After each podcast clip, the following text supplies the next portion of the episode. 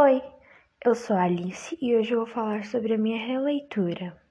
Minha releitura é da obra O Grito, de Edvard Munch, e foi pintada em 1893. A pintura faz parte do movimento expressionista. Na releitura, coloquei objetos que estão cada vez mais presentes na nossa realidade.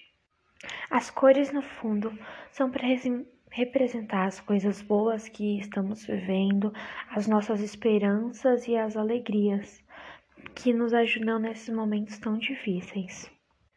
Bom, é isso. Eu espero que você entenda, professora, o que eu, que eu pensei para minha releitura. E obrigada por ouvir.